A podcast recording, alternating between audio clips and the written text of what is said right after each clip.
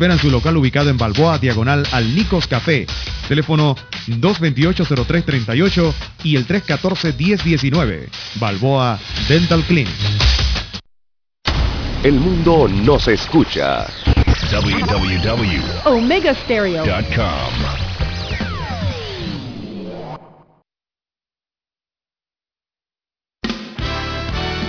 La mejor franja informativa matutina inicia a partir de este momento con un análisis completo del acontecer nacional e internacional. Noticiero Omega Estéreo. Omega Estéreo Noticias.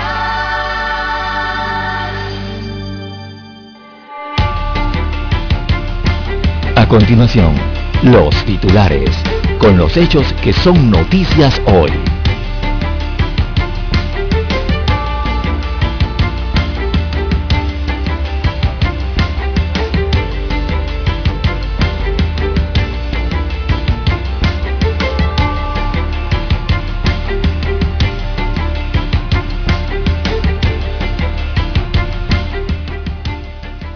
Narcopolítica.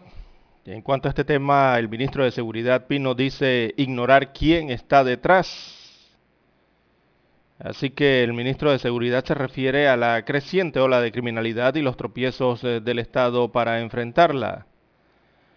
A nadie lo matan por nada indirectamente. Les comentó que una vez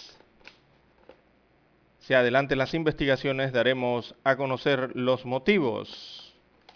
Así se refirió el ministro Pino también en cuanto al caso del asesinato del ex director del registro público, Agustín Lara. También tres muertos en accidentes de tránsito en las últimas horas. Una de las víctimas era un niño de seis años de edad. Así que las calles de Coclé, también de la provincia de Veragua, se tiñeron de sangre con dos accidentes fatales. El primero ocurrió cuando un taxi con pasajero que viajaba hacia La Pintada colisionó y el otro cuando un camión se estrelló en Las Palmas de Veraguas. También en dos meses, 37.805 menores de edad eh, migrantes llegaron a Estados Unidos de América sin la compañía de un adulto. Esto preocupa a las autoridades, sobre todo internacionales de la UNICEF. El problema se agrava cuando estos menores de edad no acuden a la escuela. También eh, índice mensual de actividad económica, el IMAE registra aumento de 18.02% en septiembre. Es su evolución para este mes. También juez niega fianza a Luis Enrique Martinelli. Esto en los Estados Unidos eh, de América. También tenemos para hoy, amigos oyentes, que demandan decretos sobre uso de suelo. Las organizaciones ambientales presentaron ante la Corte Suprema de Justicia una demanda de nulidad en contra del decreto ejecutivo 141 del 2021. En otros títulos, objetan puntaje a MECO eh, en cuanto a la licitación eh, en Puente Bayano eh, uno de los evaluadores de las ofertas para el puente sobre el río Bañano advirtió desacuerdos con la calificación otorgada a la constructora. También para hoy, amigos oyentes, en más eh, titulares tenemos que Odebrecht sufre revés en la Corte Suprema de Justicia, específicamente en la sala tercera no aceptó la advertencia de ilegalidad presentada por esta constructora contra la anulación de un contrato para construir la nueva terminal de pasajeros de Tocumen. También cobradores de premios de lotería eh, van ante el juez. Exportaciones superan los 3 mil millones de dólares en el año 2021. También tenemos que órgano ejecutivo autoriza la tercera dosis contra la COVID-19. Así que una cuarta ola de contagios de la enfermedad podría estarse acercando al país. El gobierno dio luz verde para aplicar a partir del día de hoy las dosis de refuerzo para los mayores de 18 años de edad. Bueno, en la provincia de Chiriquí continúan cinco personas desaparecidas. Nadie sabe dónde están. Prácticamente se los tragó la tierra. La última en ser reportada fue Viviana Lisnet Gallardo, de 17 años de edad. A nivel internacional, amigos oyentes, tenemos que los Países Bajos o el País Bajo eh, traslada pacientes eh, con COVID-19 a hospitales de Alemania por saturación de registros de, de recintos de salud. Así que los neerlandeses explicaron que esta medida fue tomada para crear espacio y que haya camas de UCI disponibles para pacientes con COVID-19 y también para la atención regular. En otros temas internacionales, atacan con bombas en Molotov la sede del grupo Clarín en Argentina. Las autoridades eh, sudamericanas han condenado este hecho. Y Nueva Zelanda abrirá en abril del 2022 sus fronteras para el ingreso de extranjeros vacunados. Amigos oyentes, estas y otras informaciones durante las dos horas del noticiero Omega Estéreo. Estos fueron nuestros titulares de hoy. En breve regresamos.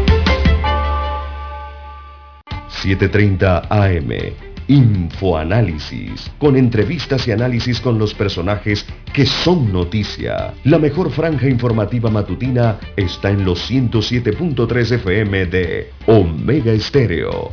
Cadena Nacional. Omega Stereo tiene una nueva app. Descárgala en Play Store y App Store totalmente gratis. Escucha Omega Stereo las 24 horas donde estés con nuestra nueva app.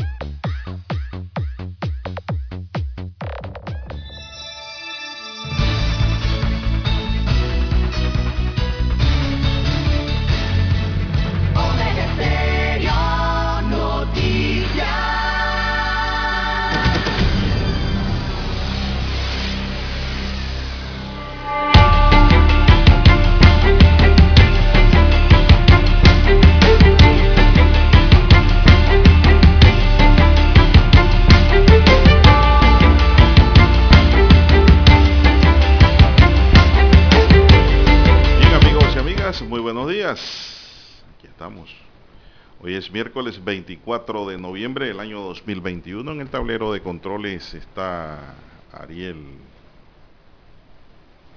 Eric. Eric, Eric. Ariel y Eric se confunden, usted sabe. Son dos nombres. Cuidado que su segundo nombre es Ariel. Ah, Eric Ariel. Él es Eric Ariel. No sé, no sabemos. No, dice que no.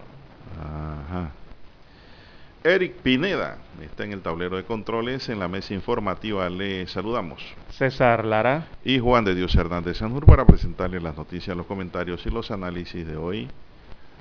En dos horas de información, iniciando la jornada con fe y devoción, agradeciendo a Dios Todopoderoso por esta oportunidad que nos regala de poder compartir un nuevo amanecer, una nueva mañana, un nuevo llegar de este miércoles, mitad de la semana Pedimos para todos nuestros amigos oyentes salud, divino tesoro, no tiene precio, no hay precio para la salud.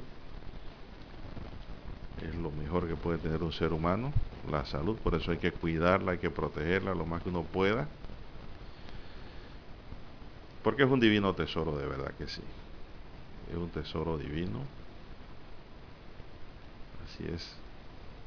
No se compra tampoco, ni se vende.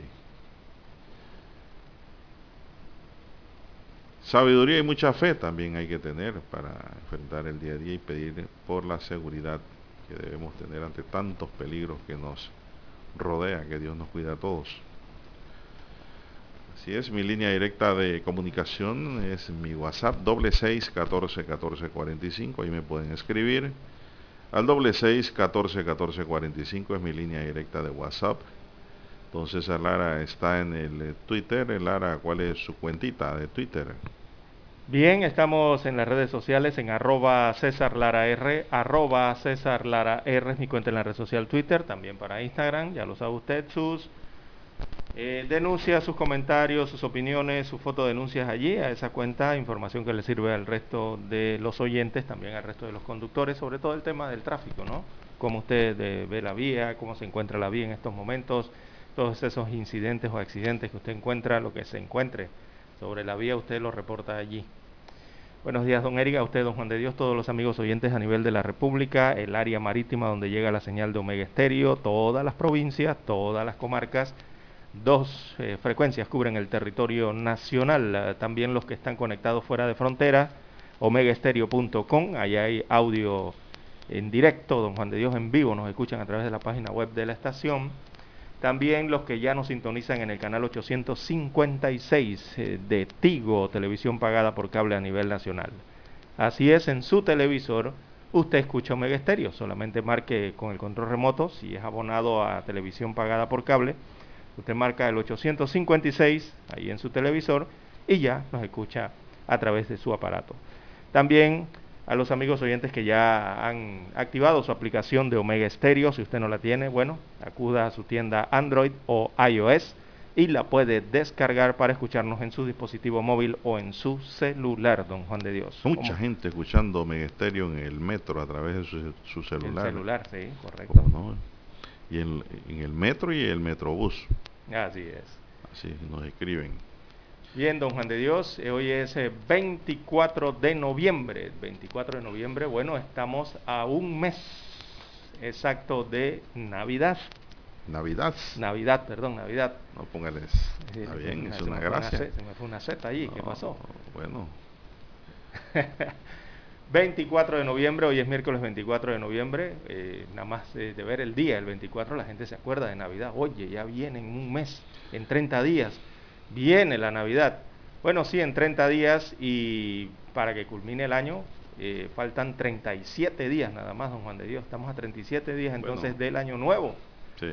Así que han transcurrido hasta el día de hoy 328 días del año 2021 328 eh, días ya hemos consumido o estamos consumiendo, estamos en la semana 47 del año y eh, bueno, ya hemos gastado el 89.8% del calendario de este año 2021, don Juan de Dios.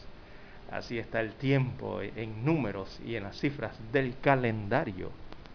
Faltan 37 días para que acabe el 2021 y 30 días exactos para las festividades de Navidad. Muy bien, muy bien. Así que bueno. Eh, ayer vi un, carro con un arbolito arriba, Lara. Eso es como ver un pingüino en el desierto. Oiga, si ese carro casi, yo no sé esas llantas cómo resistían el peso de ese arbolito. No, pero ese no, yo no le digo el que, el, que le envié, no. Un carro real. Ah, ok. Con un arbolito. me envió una fotografía con Photoshop entonces. No, eso es otra cosa. Ah. Eso se circuló en redes sociales, eso fue como quien dice un ¿Cuál vio ayer? ¿Por dónde circulaba? Yo lo vi por allá, por el área de Corredor Sur. Ajá. Y el policía que estaba allí paró el carro. El tránsito. Ajá. Yo, yo pensé que le iba a llamar la atención un multaria, adivine para qué era, para preguntarle dónde lo había comprado. tan escaso. Es, que están escasos, don Juan de Dios. Y caro. Sí, eh, yo visité estos últimos días unos dos supermercados eh, y, tienen un espacio destinado, se saben que los estacionamientos siempre hacen allí un, una especie de espacio ¿no? para, para poder vender estos árboles de Navidad y eh, estaban vacíos. Yo me preguntaba, ¿será que los compraron todos? No, don Juan de Dios. es que nada más tienen como cinco o seis si acaso. están escasos realmente, no, no, no tienen esa cantidad como se veía antes, ¿no? Que usted veía un contenedor completo estacionado frente al, establecimiento, ahí encendido, lleno de arbolitos de Navidad. Para esta, este año no. Eh, bueno, ya todos conocemos los problemas de transporte y logística marítima que existen en el mundo y que afectan todo esto, ¿no? Y, el COVID-19 también que ha afectado a eh, los trabajadores a nivel mundial y los que tienen que ver con, las siembras, lo que tienen que ver con el, proceso esto de, la producción de arbolitos de Navidad, sobre todo en el cono norte, también han tenido sus problemas con esta enfermedad. Bueno. Todo lo afecta esta pandemia. Eh, los arbolitos les gustan más a los niños. Así es. A los niños. Aunque el olor a pino también le gusta a los adultos, don Juan de Dios. Eh, bueno, pero más a los niños porque no pues te puede tirar una esencia. Sí, he comprado una y la echa allí. Eh, pero el tema es de que a los niños les gustan porque ahí es donde ponen los juguetes. Claro, claro, ¿no? y, adornarlos Los cuando regalos. la familia.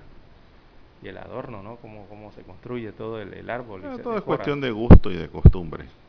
Hay gente que le gusta más, a otros le gusta menos. Sí, despertarse todos los días y mirar allá, el- ver el- la parte de abajo del árbol si ya apareció algo. No, que ya todos los días. Tiene que ser un familión enorme que vive en una casa para que aparezca algo. pero O, antes de acostarse a dormir para ver si apareció algo por allí ya. Bueno, eh, creo que la Navidad debe ser más que todo religiosa, de fe eh, espiritual. Así es, espiritual. Yo pregunto cuántos van a sus iglesias, sea evangélicas o sea católicas, También, sí.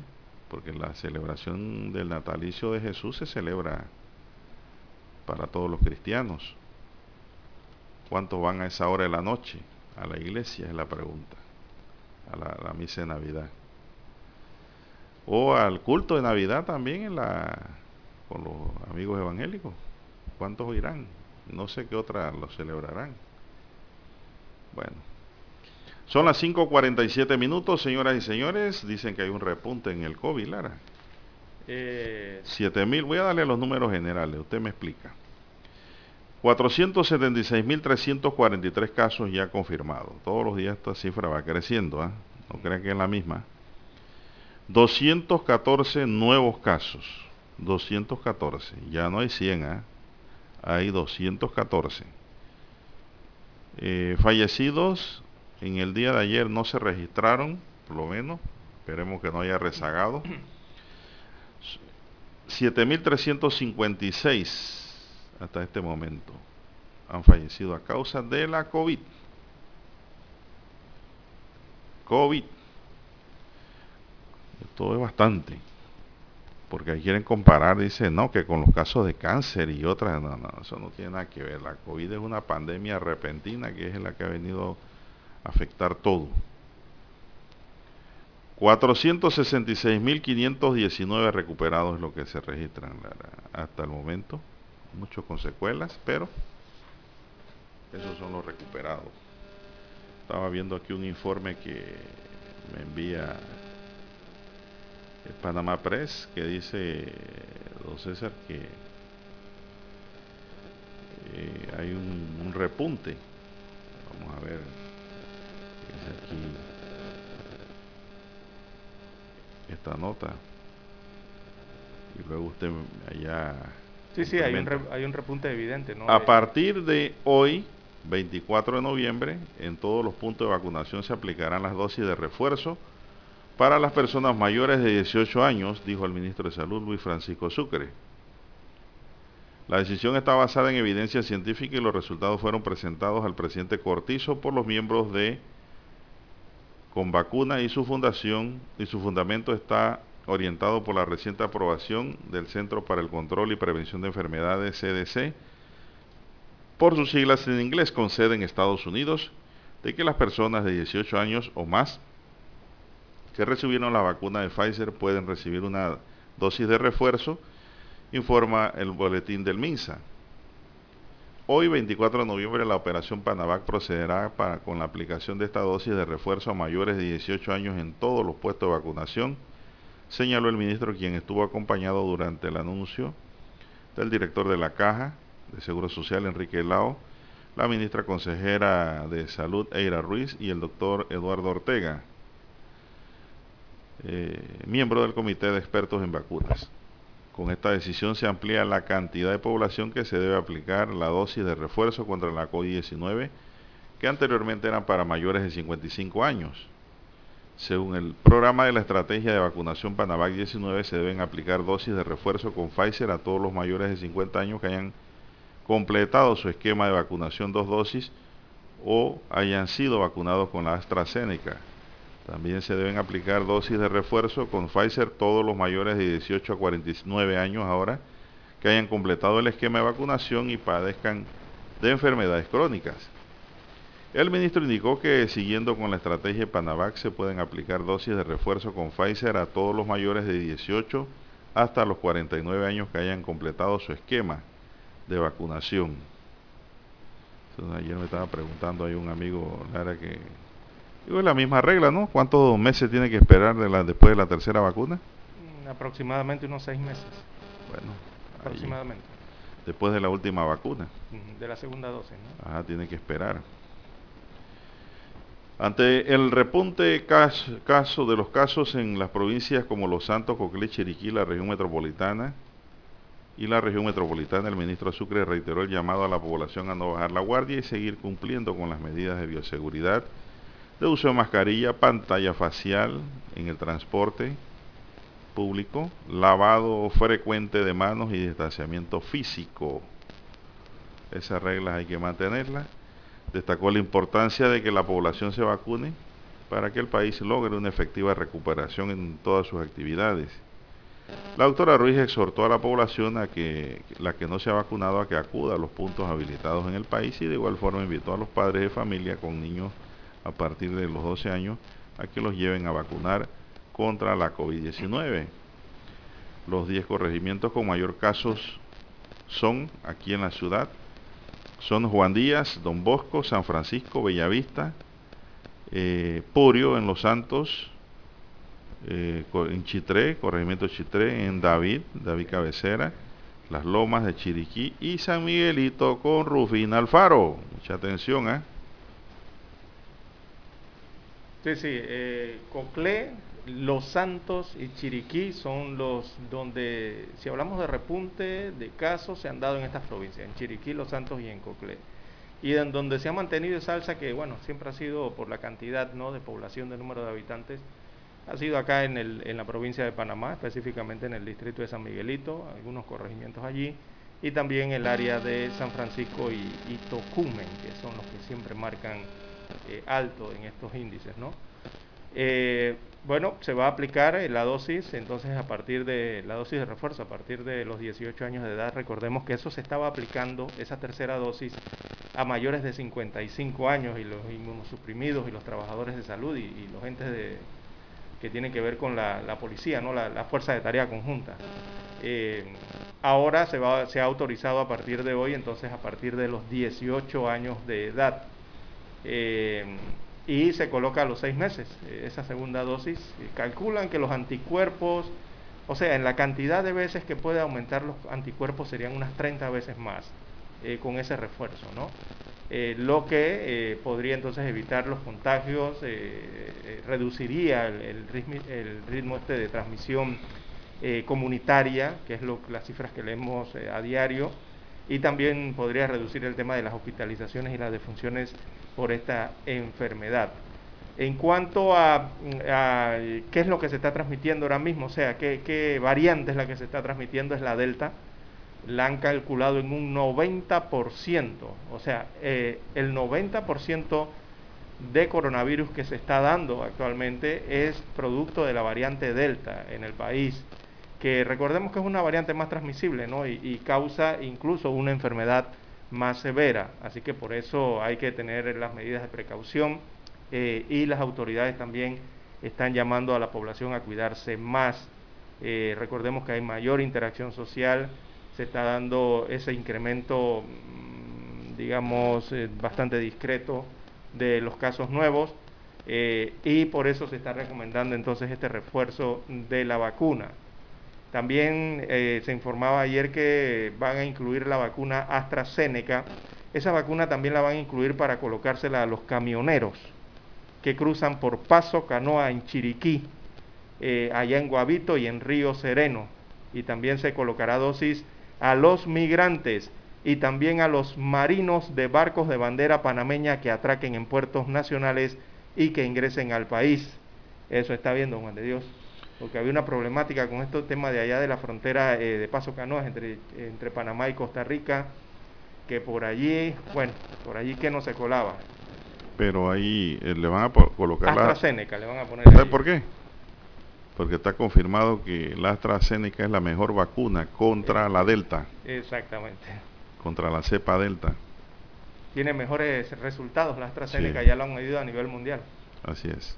Así que, bueno, se van a estar habilitando varios puestos también de vacunación. Eh, la zona libre de Colón, eh, allí van a habilitar un puesto para la zona libre de Colón, allá en, en la provincia caribeña. Eh, también en el Hotel San Diamond, para los extranjeros que ingresen a esa zona franca, los que van a visitar y hacer compras allí, tendrán ese puesto de vacunación a disposición. también habrá un punto de vacunación en la salida del puesto de migración en el aeropuerto de Tocumen para que todo aquel que ingrese al país pueda de manera voluntaria vacunarse específicamente con esta vacuna de AstraZeneca. Así que son los parámetros y las disposiciones que se han dado o se han ampliado a partir del día de hoy a nivel del territorio. Eh, esto de cara a, lo que podría ser, todavía no es, pero eh, está allí latente, don Juan de Dios, una nueva ola de COVID-19 en el país Así que hay que tener eh, las medidas de precaución, extremar los lavados eh, de mano, don Juan de Dios, las medidas de distanciamiento social. Oiga, no esté encima de la gente hablándole ahí encima de la cara a, menos de un metro.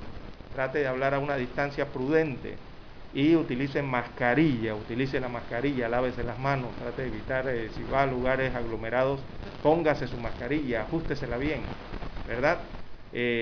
Para tratar de evitar que sigan aumentando estos casos y mm, no nos enfrentemos entonces a otra ola de COVID-19. Los casos sí han aumentado, don Juan de Dios. Eh, han de, en las últimas 24 horas aumentaron 82 casos más. Va subiendo. 82 eh, casos más. Eh, el registro que se observa en las hospitalizaciones, hay cuatro hospitalizados más en comparación al último informe y hay un paciente más en la unidad de cuidados intensivos en comparación al informe anterior. Lo que me gustaría saber, y nos gustaría saber, creo que a toda la población, a todos, es de esos casos que se registran, uno, si son casos nuevos, es decir, personas que no han padecido el COVID todavía, y dos, si, están vacunados o no. Ya, eso es lo que se necesita saber para tener un mejor panorama están reinfectados o no, Correcto, eso es lo que necesitamos saber. Uno, porque allí pudiéramos darnos cuenta de que a qué nivel puede reinfectarse una persona. Y si esa persona después fue vacunada y si se volvió a reinfectar, teniendo tres dosis, la natural y dos, ya sea de Pfizer o AstraZeneca, porque el que le da COVID ya tiene una primera natural, ¿eh? Así es, sí, Cuando lo pasa.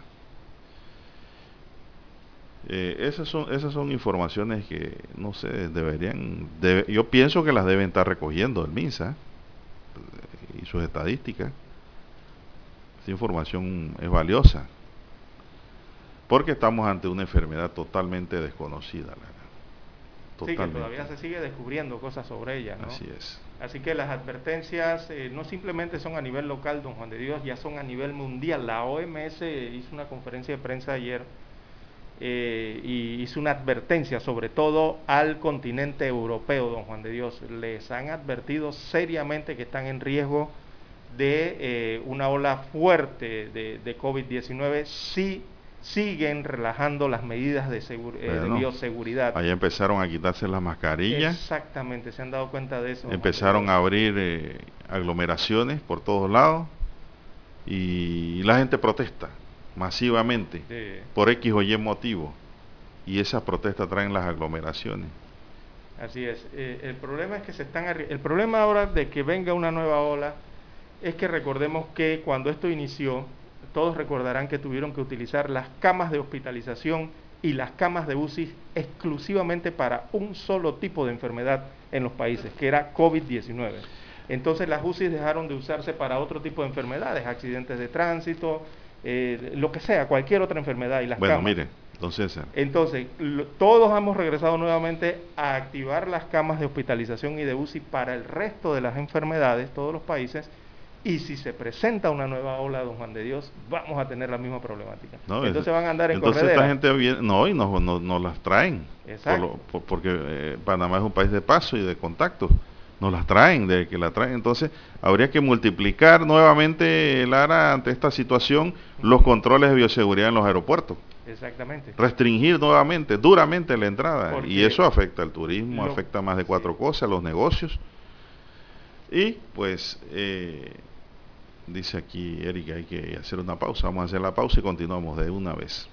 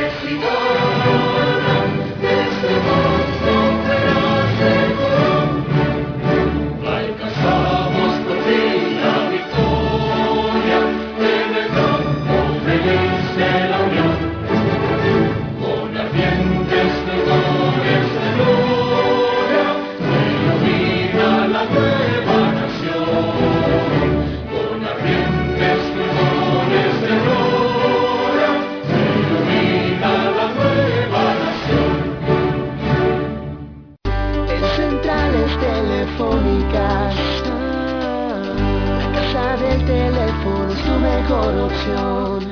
Te asesoramos, te ofrecemos buena atención. Con años de experiencia trabajando para ti. La casa del teléfono, ubicados en Via Brasil y lista hermosa. La casa del teléfono, líder de telecomunicaciones. La casa del teléfono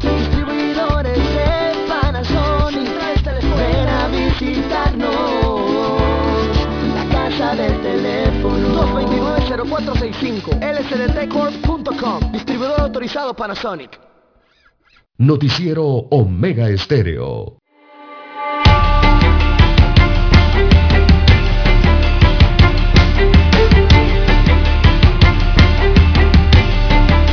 Bien, seguimos, señoras y señores. Son las 6, 5 minutos. Bueno, Lara, quiero indicar también que cuando yo hablo de que en Europa protestan por X o Y motivo y trae aglomeración y el COVID se pega, eh, se transmiten, yo no quiero decir que no se puede eh, protestar. eso es un derecho. Ese es el derecho más natural que existe para el ser humano, la protesta. Eh, pero yo creo que hay que cambiar el método, ¿no? Protesta con distanciamiento. También se hace más grande la protesta. si se más amplia. Más amplia. Si es con distanciamiento, se extiende el radio de protesta. Mire, estoy dando una buena idea. Así como los desfiles. Que van a un metro de distancia. entre más usted se apiña. filas. Por filas, serían por filas. Así es. Columnas. Son las 6, 5 minutos y vas a agregar algo más porque si no nos vamos a otra materia. Sí, eh, eh, hay que remacharle a la gente, don Juan de Dios, el tema de que hay que cuidarse eh, para vivir con este virus. y seguir con nuestra vida diaria, eh, necesitamos un enfoque que exceda la vacuna. Así que eso significa recibir, por eso es que están autorizando las dosis adicionales, ¿no? las dosis de refuerzo. O sea, exceder la vacuna es eso. Significa recibir dosis estándares y, recibir una dosis de refuerzo si es posible eh, o si es ofrecida, ¿no? Aquí en Panamá la van a ofrecer. pero también hay que incorporar medidas preventivas en nuestras rutinas diarias. Hay que mantener, eh, eh, eh, rescatar esas medidas, diría yo, don Juan de Dios, porque están allí, todos saben cuáles son, ¿verdad? Pero las han dejado de aplicar en, la mayoría de los casos. Entonces hay que rescatar eso, ¿verdad? Volver a incorporar esas medidas preventivas a nuestra vida rutinaria para contener estas olas. Porque, repetimos, todos, ya vemos Alemania, Rusia, lo que está ocurriendo en Holanda, eh, Francia ya también está trasladando pacientes hacia otros países de la comunidad, porque el problema es que se arriesgan a sufrir de la falta de cama de hospitales y crece el estrés a nivel extremo, a nivel alto, en el tema de la utilización de las unidades de cuidados intensivos. Por eso es que usted ve que estos países no es que se estén repartiendo los enfermos, sino que ellos están ayudándose entre todos para que las UCIs no sean exclusivamente para la, para la COVID-19. Entonces, cuando hay otro país que tiene mayor cantidad de camas en UCIs, eh, los países eh, piden el apoyo, ¿no? Así que por eso usted ve que Holanda manda a Alemania, de Alemania mandan a Holanda o mandan a Francia o mandan a otro país eh, pacientes. Eso es lo que están haciendo para tratar de mantener también la, eh, atención al resto de las enfermedades eh, en sus países, ¿no? simplemente con el COVID-19. Bien, aquí nos escriben, César, desde Carolina del Norte, el 89-81. Dice que están a menos 4 grados centígrados.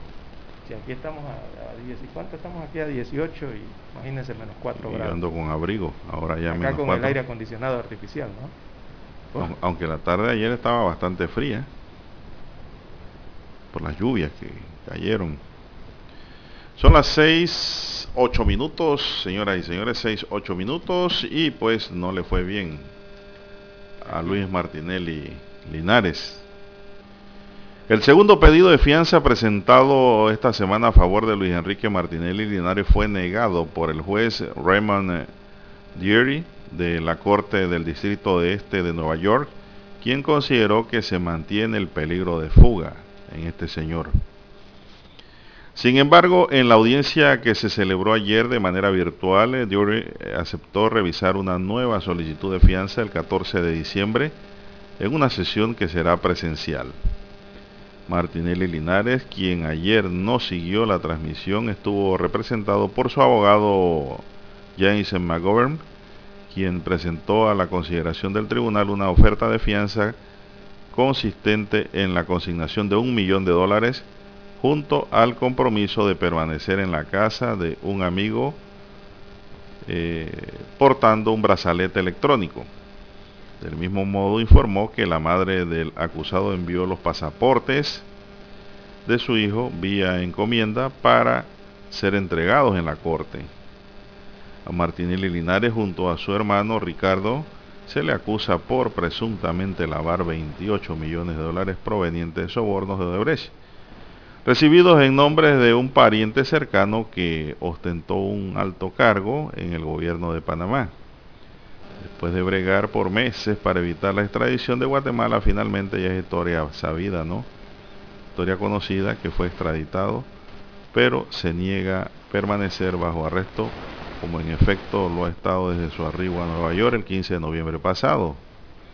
La audiencia de presentación se llevó a cabo el 16 de noviembre frente a la juez Marcia Henry, quien ordenó su detención. La defensa apeló la decisión de Henry al tiempo que informó al juez Derry que su cliente es mantenido en segregación administrativa en el Centro Metropolitano de Detención en Brooklyn, desde donde le informaron que no se presentaría la audiencia virtual de ayer. Así es. Eh, la nota agrega, don César, Bueno, vamos a ver qué dice McGovern. El juez expuso que ha habido una larga relación entre el Departamento de Justicia de los Estados Unidos y su representado cuando consideraba un acuerdo de culpabilidad. Precisó que los hermanos Martinelli, detenidos por el Servicio de Inmigración y Control de Aduanas, en noviembre de 2018 tuvieron problemas migratorios que no fueron solucionados por las autoridades, razón por la cual en aquel entonces su cliente decidió salir de Estados Unidos cuando fue informado de que sería deportado junto a su esposa el 15 de mayo de 2020. He visto asesinos recibir acción diferida de inmigración de Estados Unidos en una semana, pero no el señor Martinelli. Entonces dejó su casa en Miami y se fue del país, manifestó el abogado. La fiscalía se opuso a una libertad bajo fianza en razón de que Martinelli usó las ganancias de la venta de su yate para pagar la fianza de ICE de un millón de dólares. Su asegurador propuesto acaba de vender una casa en 15 millones de dólares. Consiguió papeles falsos del Parlamento Centroamericano para huir. Él representa un riesgo de fuga, dijo el fiscal. El juez Yuri reconoció estar generalmente a favor de la concesión de fianzas y advirtió que el presente caso tenía características inusuales, lo que McGovern describió como una relación larga de su cliente con el Departamento de Justicia. El juez lo consideró un noviazgo que aún no ha dado lugar a ninguna acción. En tal sentido, el juez comentó que aun cuando es lamentable que Martinelli Linares tenga que permanecer en el centro de detención, hay botes a las Bahamas, vuelos privados, credenciales diplomáticas falsas, razones por las cuales determinó que existía un riesgo de fuga de nuevo demostrado. Las condiciones propuestas no aseguran a la Corte el regreso de este caballero. Doy una orden de detención permanente para el señor Martinelli, declaró el juez. Sí, señor. ¿Tienen miedo que se le escape? Bueno, rechazo de un nuevo pedido de la defensa. Así la es. defensa es la que está pidiendo eso, ¿no? Así es. De que aguarde en libertad del juicio. Eso fue rechazado nuevamente por este juez eh, del Tribunal Federal de Brooklyn. Eh, Luis Enrique Martinelli no participó. eh, él no estuvo presente. No, no, no, no, no atendió la audiencia. Así que rechazan entonces la fianza a Luis Enrique Martinelli. ¿Cuánto era la fianza millonaria, no? Un millón nada más. Está baja. Está baja la fianza. Ellos van a subirla. Ellos la van a subir, no tenga la menor duda. Bien, son las 6, 14 minutos, pero yo creo que aquí el problema no es de fianza, Lara. Aquí el problema es la preocupación que tienen las autoridades judiciales norteamericanas y de investigación de que se vuelva a escabullir. ¿No ve que lo que dijo el juez? Hay yates a la Bahama, hay vuelos privados, hay credenciales hasta falsas. Se nos puede ir. Y si se va no vuelve. Ese pájaro no vuelve a la jaula, como quien dice, ¿no? Pájaro que vuela no regresa. Y ese es el miedo que tienen los... Temor, no miedo, temor que tienen los, las autoridades norteamericanas de justicia y de investigación. ¿Cuál será la alternativa? Bueno, ellos sabrán allá qué proponen y qué disponen. Vamos a la pausa, don Eric.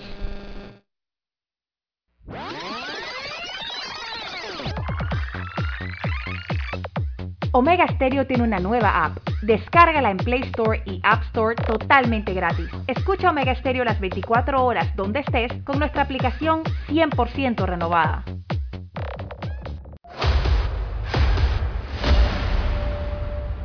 Desde los estudios de Omega Estéreo, establecemos contacto vía satélite con la voz de América. Desde Washington, presentamos el reportaje internacional.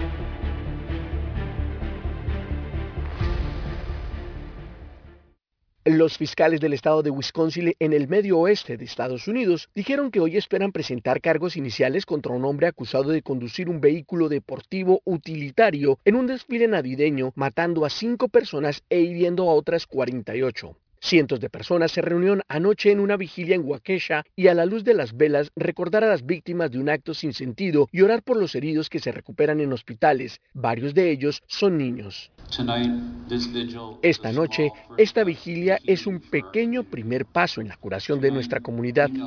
Esta noche sabemos que tenemos muchos más pasos por recorrer antes de que sintamos algún tipo de cierre del dolor que se produjo anoche, dijo. El jefe de la policía de Waukesha, Dan Thompson, dijo que aún no identifican un motivo para el ataque y que no hay evidencia de que el accidente del domingo por la noche en el suburbio de Milwaukee esté relacionado con terrorismo. La policía dice que sucedió minutos después de que el sospechoso estuvo involucrado en un accidente de violencia doméstica.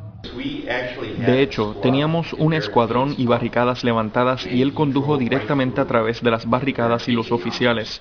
Cuando un oficial trató de entablar combate y detener la amenaza, siguió avanzando entre la multitud. Thompson dijo que Darrell Brooks, de 39 años de Milwaukee, no estaba siendo perseguido por la policía en ese momento. Este hombre está acusado de cinco cargos de homicidio intencional. Los muertos en el incidente fueron identificados como cuatro mujeres y un hombre de 81 años. Funcionarios de los hospitales donde se recuperan los heridos dijeron que de las 48 personas heridas, 10 niños permanecen en cuidados intensivos. Una estación de televisión local de Milwaukee, citando fuentes policiales y judiciales, dijo que Brooks fue liberado el viernes de la cárcel después de pagar una fianza por cargos anteriores que incluyen agresión y alteración del orden público. Héctor Contreras, Voz de América, Washington. Escucharon vía satélite desde Washington el reportaje internacional. La mejor franja informativa matutina está en los 107.3 FM de Omega Estéreo. 5.30 AM. Noticiero Omega Estéreo. Presenta los hechos nacionales e internacionales más relevantes del día. 7.30 AM. Infoanálisis. Con entrevistas y análisis con los personajes que son noticia. De 8 y 30 a 9 y 30 de la mañana. Sin rodeos. Con Álvaro Alvarado. De lunes a viernes por Omega Estéreo. Somos Omega Estéreo. 40 años siendo la cadena nacional en FM Estéreo, pionera en Panamá.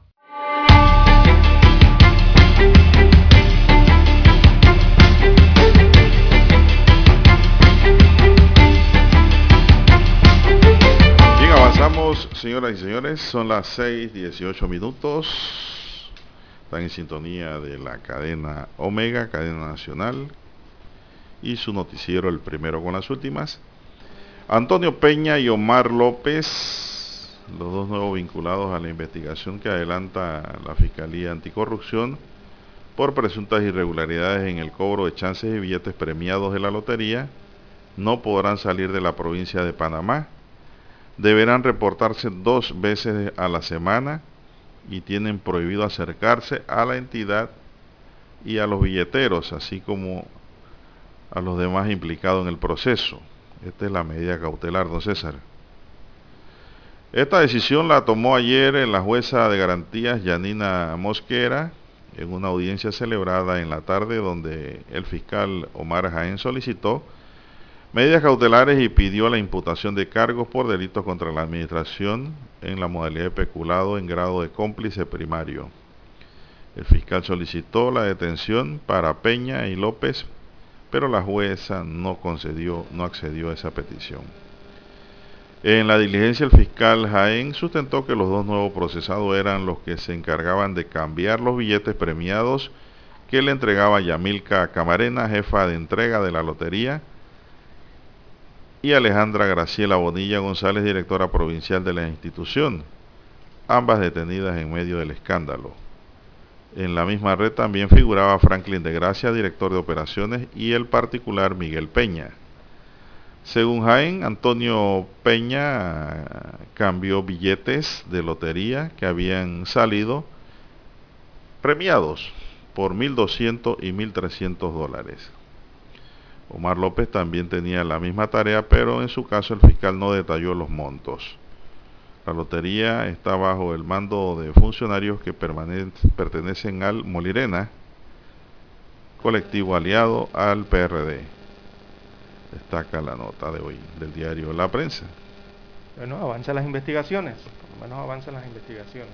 Y, ojalá se hagan todas a nivel nacional. Pero Lara, esto, eh, estos cargos y eh, esto yo lo veo de poca monta. Según dijeron uno, había cambiado un billete por 1.200 dólares y otro por 1.300, o sea, 2.500 dólares. Ese es el delito. Cómplice primario dentro del delito de peculado. Las medidas cautelares que le dieron ya se las expliqué. El fiscal quería detención provisional. Bueno, los fiscales siempre quieren detención para todo mundo, Lara. Ellos no saben que hay cerca de 10 medidas que se pueden tomar. Inclusive hay medidas que el juez puede tomar también viendo las circunstancias del caso. Y son válidas. Bien, son las 6.21 minutos, 6.21 minutos. No sé si tienes algo más. Que para que avancen las investigaciones. Y que se siga fiscalizando, don Juan de Dios, sobre todo las autoridades administrativas, ¿no? Que sigan las investigaciones y que se amplíen. Y que se mantenga la fiscalización constante ante esta situación ya denunciada, que es vergonzosa, ¿no? Bien, la Caja del Seguro Social pagará el próximo 22 de diciembre el bono navideño a 303.873 jubilados y pensionados de todo el país. Próximo 22 de, de diciembre, perdón, será el pago de ese bono navideño. Ese es la segunda, eh, el segundo desembolso del mes, ¿no? El pago del segundo mes.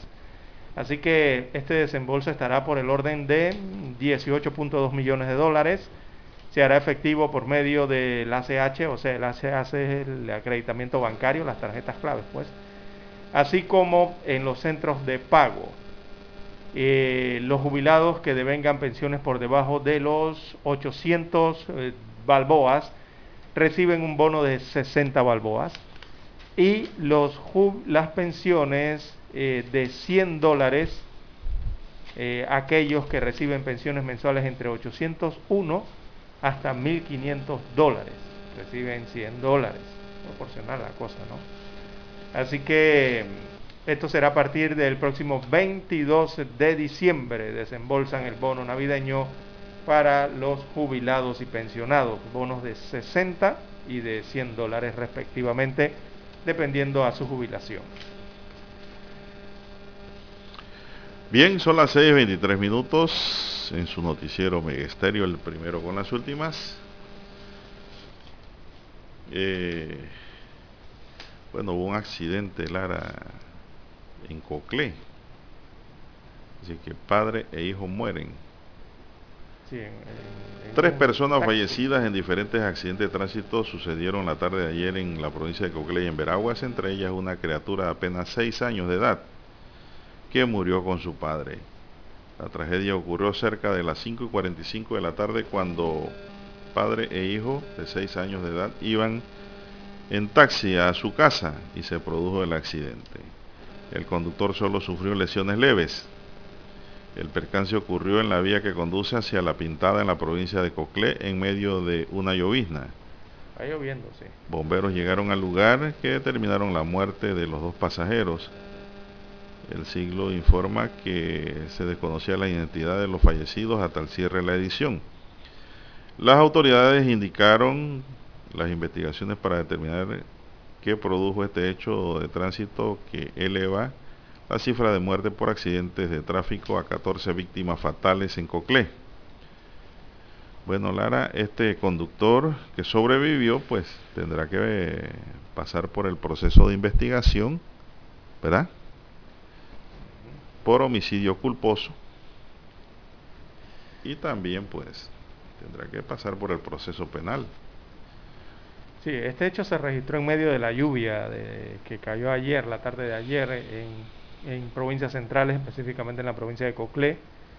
Eh, aparentemente el conductor del taxi, un, señor de 39 años de edad, perdió el control. Eh, este taxi chocó de costado contra un árbol y luego se volcó sobre la vía, eh, terminando en una cuneta eh, de hormigón. Sí, aquí tengo la foto. Así que todos esos golpes recibió el vehículo que lastimosamente allí un señor y un niño murieron eh, en esta vía que conduce hacia La Pintada en la provincia de Coclé, hacia el área de las montañas. Perdón, en la provincia de Coclé. 45 años la víctima y el niño tenía 5 años. Una lástima, ¿no? Otro niño de 10 años tuvo que ser trasladado a un centro médico. Eh, todos son integrantes de una misma familia que residía en la boquilla de la Pintada. esto es lo que ocurrió en la provincia de Coclé, aunque también ayer se registró otro accidente lamentable en la provincia vecina de Coclé, que es la provincia de Veraguas. Eh, allá un conductor de un camión de carga murió luego que perdiera el control y terminara estrellándose contra un alud de tierra a orillas de la calle y posteriormente contra el muro de una residencia, esto en la comunidad de El Piro. El Piro queda en Las Palmas, allá en la provincia de Veraguas. El Piro está llegando a Chiriquí. Exactamente. A Tolé. Así que el cabezal eh, o, el camión tractor en este caso quedó destruido, veo las fotografías, mientras que eh, allí en la vía como que se observan las cajas de... Eh, estas son como papitas fritas, lo que quedó allí en la vía, ¿no? cajas de papas fritas procesadas entonces que transportaba la víctima en este camión. Eh, dos accidentes lamentables entonces que cobran la vida de tres personas el día de ayer. ¿Y el del camión que era? ¿El ayudante? Eh, no, no, el del camión era el conductor, murió el, conductor. Ah, ¿Y él mismo conducía? Sí, él mismo conducía el camión ah, de carga, ¿no? Y también se chocó. Chocado, sí. Bueno, allí... Pérdida de control, según destacan. Sí, allí... No hay mucho que investigar. Claro. No hay mucho que investigar en ese caso, porque él mismo causó su muerte, no hubo colisión con otro vehículo, no hubo un tercero. En el caso de la pintada, si este conductor en problema. Tiene que pasar todo el proceso. Sí, un proceso de homicidio culposo agravado. Muchos en Panamá Porque hay dos muertos, hay dos muertos y hay un herido. Además de eso, es transporte público de pasajeros, que es otro agravante. Sí, es selectivo, ¿no? Entonces allí la cosa no está fácil para este conductor. Allá en la provincia de Coclé. Son las 6, 28 ya, 29 minutos. Vamos a hacer una pausa, don Eric, para escuchar el periódico. Infoanálisis. De lunes a viernes de 7 y 30 a 8 y 30 de la mañana por los 107.3 FM de Omega Estéreo. Con Guillermo Antonio Adames, Rubén Darío Murgas y Milton Enríquez. Infoanálisis. El programa para gente inteligente como usted.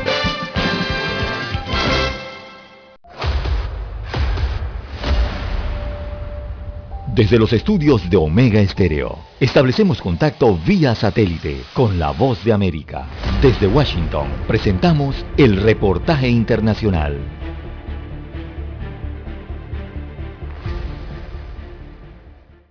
5.000 militares y civiles viven en la base naval de Rota, ubicada en Andalucía junto a una población local de 30.000 personas. La zona depende del turismo, pero al igual que en el resto del mundo, esa fuente de ingresos se ha visto afectada por la pandemia. El complejo militar contrata trabajadores locales y fuera de la base muchas empresas dependen del personal estadounidense. Esteban Vázquez, originario de México, llegó a Rota hace cuatro años para iniciar su propio negocio de tatuajes. Su clientela son principalmente marineros estadounidenses. Incluso con lo del COVID y con los lockdowns, había gente que me llamaba y me decía, oye, ¿estás tatuando? Sí, vente, porque tengo que dar de comer a mi familia. Entonces yo venía y los tatuaba. Al estudio de tatuaje llegan soldados atraídos por el arte de Esteban. El marinero estadounidense Kevin Rodríguez vive en la base, pero al igual que sus compañeros marineros, pasan gran parte de su tiempo libre fuera de la base.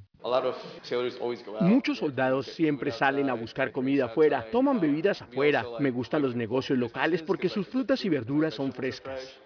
Los pescadores recuerdan mejores épocas reconociendo que la base ha sido fuente de ingreso desde los años 50. La base naval de Estados Unidos proporciona una capa de seguridad económica que los políticos reconocen, incluidos los de izquierda, como Eugenio Ponce, portavoz de Adelante Andalucía. Que es una cuestión de, de que hay una economía armada en torno a una base militar, entonces pues la gente la quiere porque les llena la nevera. La base naval de Rota se encuentra aquí desde 1953, para la mayoría de los roteños toda su vida. Alfonso Beato, Voz de América, Rota, Andalucía.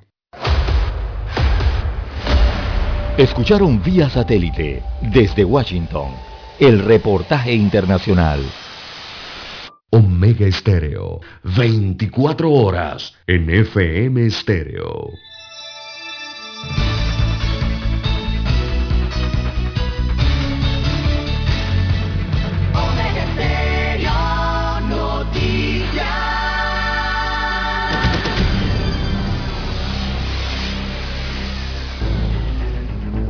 Las noticias impresas en tinta sobre papel. Con ustedes.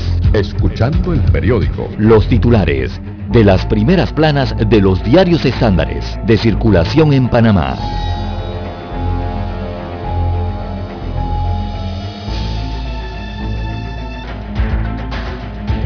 Bien, bien, bien amigos y amigas, vamos a iniciar de inmediato con el diario La Estrella de Panamá, La Decana. Dice, en dos meses 37.805 menores de edad migrantes llegaron a Estados Unidos sin la compañía de un adulto. Entre julio y agosto las autoridades fronterizas estadounidenses registraron 37.805 niños y adolescentes no acompañados de sus padres o de un adulto en la frontera de Estados Unidos y México, reveló Roberto Rodríguez de UNICEF. El problema se agrava cuando estos menores de edad no acuden a la escuela. Esos niños han llegado allá como huérfanos, pues. ¿Qué ha sido de sus padres? ¿Murieron en el camino? Exacto. ¿O qué? La información completa la tiene el diario La Estrella de Panamá en página 4A. Más titulares, comienza operativo de fin de año, homicidios aumentan los estamentos de seguridad pública pusieron ayer en marcha el operativo de seguridad de fin de año. Al mismo tiempo se dio a conocer que 2021 cerraría con 42 homicidios más que el año pasado. Demandan decretos sobre uso de suelo. Organizaciones ambientales presentaron ante la Corte Suprema de Justicia una demanda de nulidad en contra del decreto ejecutivo 141 de 2021 que crea los certificados de acreditación de uso de suelo en áreas protegidas consideran que la norma favorece la degradación de más de 100 áreas protegidas de Panamá, desde las playas de anidación de tortugas marinas hasta los bosques hogares del jaguar, así como a los terratenientes y la especulación de tierras.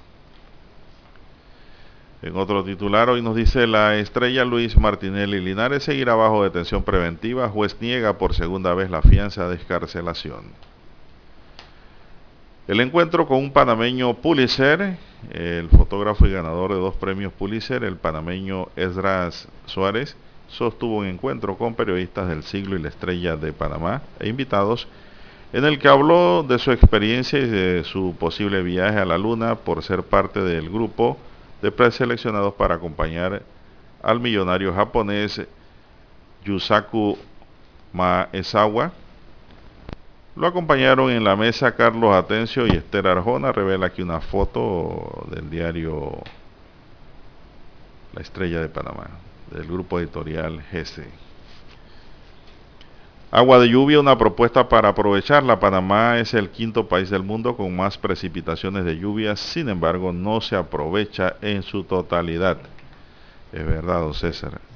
Aquí no apañamos el agua ni para dársela a las plantas que es la mejor agua para eh, alimentar las plantas porque no tiene cloro. Eso no lo hacemos, eso se pierde. Y asimismo se pierden las corrientes de agua, no se almacena agua para verano. Tenemos esa bendición que no tienen muchos países del no mundo. No se usa, se pierde. Y se pierde toda. No se aprovecha en este Así caso, es. no se aprovecha. En otros países gastan dinero para producirla. Exacto. Para tenerla en reserva, aquí nos cae el cielo y la dejamos perder. No puede ser. Más visión, ¿ah? más ojo, ojo para el que ve. El Festival Internacional eh, Panamá, una década impulsando el cine. Estamos hablando del séptimo arte. El Festival Internacional de Cine de Panamá arranca el próximo viernes 3 de diciembre su décima edición y por primera vez una película panameña abrirá el encuentro en los cinéfilos, los cinéfilos que será semipresencial. El festival concluye el 5 de diciembre. Y también pues nos habla hoy el diario La Estrella sobre las entidades guardianas de la memoria del país. ¿Sabe cuáles son? El Archivo Nacional y la Biblioteca Nacional Ernesto J. Castillero son los dos grandes, las dos grandes entidades que albergan la historia documentada del país. Dos centros de referencias y de investigación. Hay un reportaje completo. Y la gente le tiene como miedo porque mire que usted puede visitar los archivos nacionales. y ah, ahí les explican, le dan una, una visita guiada y todo. ¿Cómo no? Pero bueno, entonces no lo promocionan tanto. Ese es como especie de un museo, hacer una visita de especie de museo, ¿no? Los que más acuden a los archivos nacionales son los historiadores. Eh, los lectores van más a la biblioteca. a mí siempre me ha gustado la Biblioteca Nacional. Ahora, la Biblioteca Nacional, ¿usted sabe dónde estaba ubicada? En Panamá. Antes. A ver. ¿Dónde estaba antes? No, usted no sabe, usted no estaba aquí en la ciudad. Por eso mismo, ¿dónde estaba? Estaba frente a la Asamblea Legislativa. Allí quedaba, en un edificio de la Biblioteca Nacional. A la derecha, ¿no? Bueno, enfrente, sí, la fachada. Ahí la mudaron después. Era un lugar eh, muy concurrido los sábados, recuerdo yo, amigos y amigas, por los jóvenes. Ahora, ¿dónde está a mí me gustaba ir a esa biblioteca, don César. Yo me metí ahí desde las 8 de la mañana y llegaban las 5 de la tarde y, y iban a cerrar y yo estaba allí. No me quería ir. Y el problema que me encontraba Lara era que yo iba a hacer una investigación de secundaria, ¿no? Atendían muy bien. Y pasaban las horas y yo veía los libros y me iba a, a los libros de derecho. a leer códigos. Y me olvidaba de la investigación a la que iba. Y también me gustaba leer las novelas.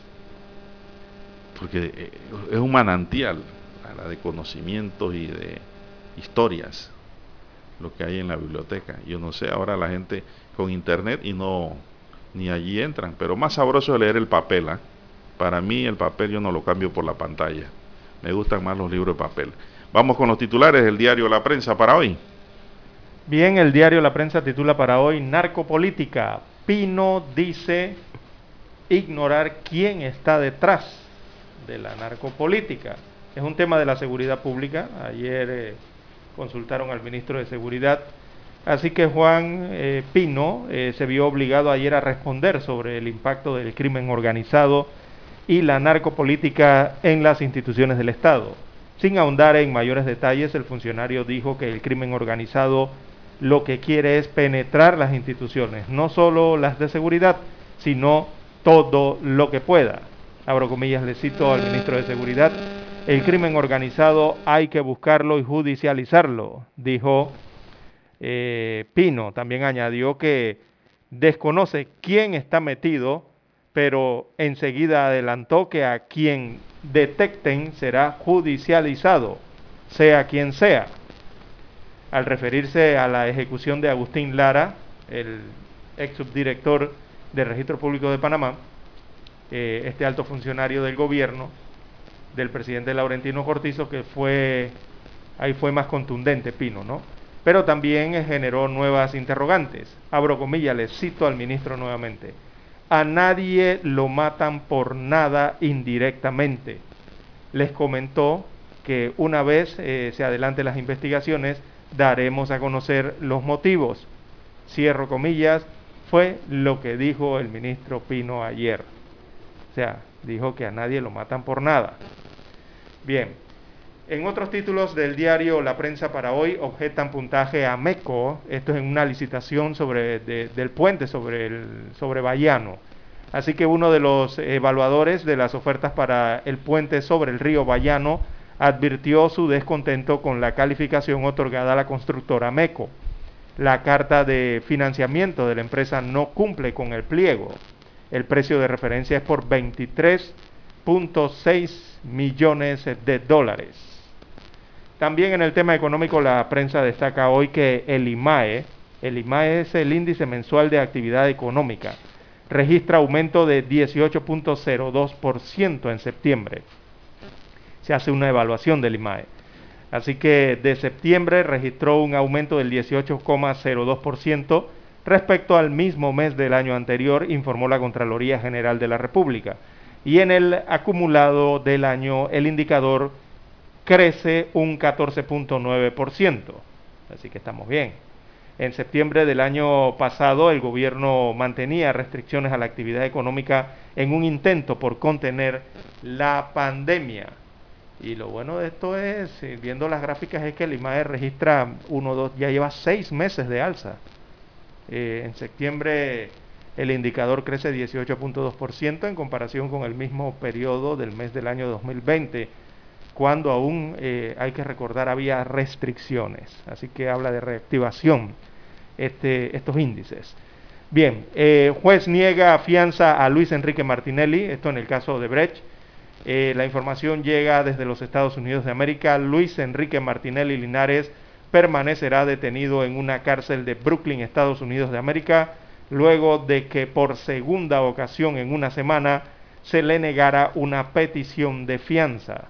Así que el juez federal eh, Raymond eh, dijo que aún hay posibilidad de que el acusado se evada del proceso eh, que se le sigue por presuntamente formar parte de una red de blanqueo y sobornos en el caso Odebrecht. Precisamente hablando de Odebrecht, bueno, Odebrecht sufre revés en la Corte Suprema de Justicia acá en Panamá, esto en la sala tercera, por el tema del aeropuerto. Así que la Sala Tercera de la Corte Suprema de Justicia no aceptó la advertencia de ilegalidad presentada por la constructora Odebrecht contra la anulación del contrato para construir la nueva terminal de pasajeros emitida por Tocumen SA. Odebrecht eh, argumentaba que Tocumen no tenía derecho a poner fin de forma unilateral al contrato del año 2012. También se aplicará dosis de refuerzo a mayores de 18 años de edad. Ayer se dio el anuncio. Así que a partir de hoy el Ministerio de Salud comienza a aplicar la dosis de refuerzo contra la COVID-19 a las personas mayores de 18 años de edad que hayan cumplido seis meses desde que se colocaron la segunda dosis. Ayer las autoridades de salud dijeron que esta decisión se adopta en base a la evidencia científica ante el aumento de los casos y por la circulación en el país de la variante Delta, que por cierto ya esa circulación está tasada en un 90%, es la variante que más circula en Panamá, la Delta. También en panorama, eh, cobradores de premios de lotería ante juez.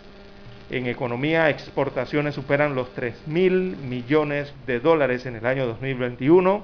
En los deportes, eh, el principal titular es el Raiders Mighty, Eagles y Colts arrancan con el pie derecho. Esto debe ser aquí en el fútbol flag en Panamá. Eh, también aparece la sección Vivir Más en el diario La Prensa. Eh, bueno, aquí hay un collage de fotografías de personajes. Dice, estos son los héroes por Panamá de este año. Allí los puede usted observar en la página 5B del diario La Prensa. Bien, estos son los títulos eh, del rotativo La Prensa. Con ellos culminamos la lectura de los principales titulares de los diarios estándares de circulación nacional. Hasta aquí, escuchando el periódico. Las noticias de primera plana, impresas en tinta sobre papel.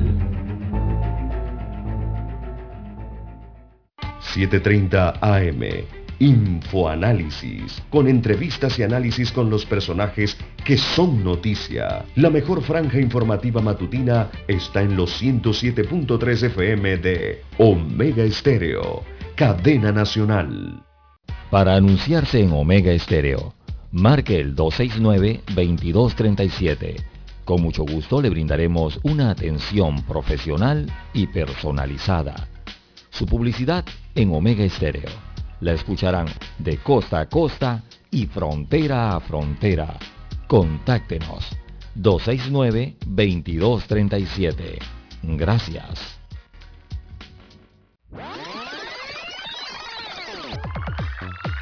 Omega Stereo tiene una nueva app. Descárgala en Play Store y App Store totalmente gratis. Escucha Omega Stereo las 24 horas donde estés con nuestra nueva app.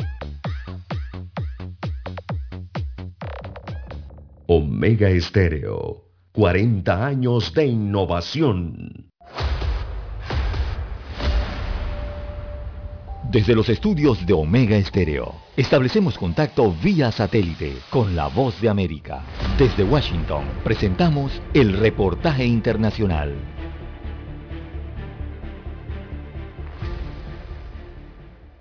La encargada de negocio de Estados Unidos en El Salvador, Jean May, anunció su retiro del cargo y una pausa en las relaciones entre ambos países y agregó que la Casa Blanca la envió en junio pasado para establecer un puente que el gobierno salvadoreño decidió no aceptar y la diplomática explicó los motivos de esta decisión. Y en todo eso realmente no había ni un señal del gobierno de El Salvador que quería mejorar la relación con los Estados Unidos. Y eso obviamente es lamentable. Tras este anuncio, representantes de sectores políticos, sociales y económicos del país expresaron su preocupación por las consecuencias que este deterioro en las relaciones diplomáticas entre ambos países podría tener para el intercambio comercial y para las oportunidades de desarrollo, como explicó el presidente de la Asociación de la Empresa Privada ANEP, Ricardo Simán. Eh, esto es muy desafortunado. El gobierno pone en juego la relación, las exportaciones la estadía de muchos salvadoreños y las remesas, que tú sabes que las remesas representan el 30% de nuestra economía. La destitución de los magistrados de la Sala de lo Constitucional de la Corte Suprema de Justicia y del fiscal general por parte del Congreso de mayoría oficialista fueron parte de las acciones que generaron controversia porque Estados Unidos y la comunidad internacional pidieron el respeto a la gobernabilidad y la separación de poderes en el esquema democrático. La pausa en las relaciones de El Salvador con Estados Unidos también preocupa al director ejecutivo del Instituto de Atención al Migrante INSAMI, César Ríos. Tenemos planes sobre migración laboral que en este momento se están conjugando con una demanda laboral que tiene Estados Unidos, nosotros una oferta. Definitivamente, bajo todo punto de vista, las relaciones de El Salvador y Estados Unidos deben ser cordiales. Tras el retiro de la diplomática Jin May, el consejero Brendan O'Brien asumirá las funciones como encargado de negocios de la Embajada de Estados Unidos en El Salvador. Nerima del Reyes, Voz de América, El Salvador.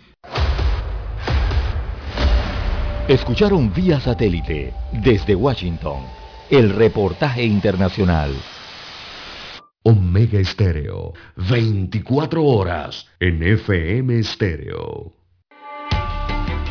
Es momento de adentrarnos al mar de la información este es el resultado de nuestra navegación por las noticias internacionales más importantes en este momento.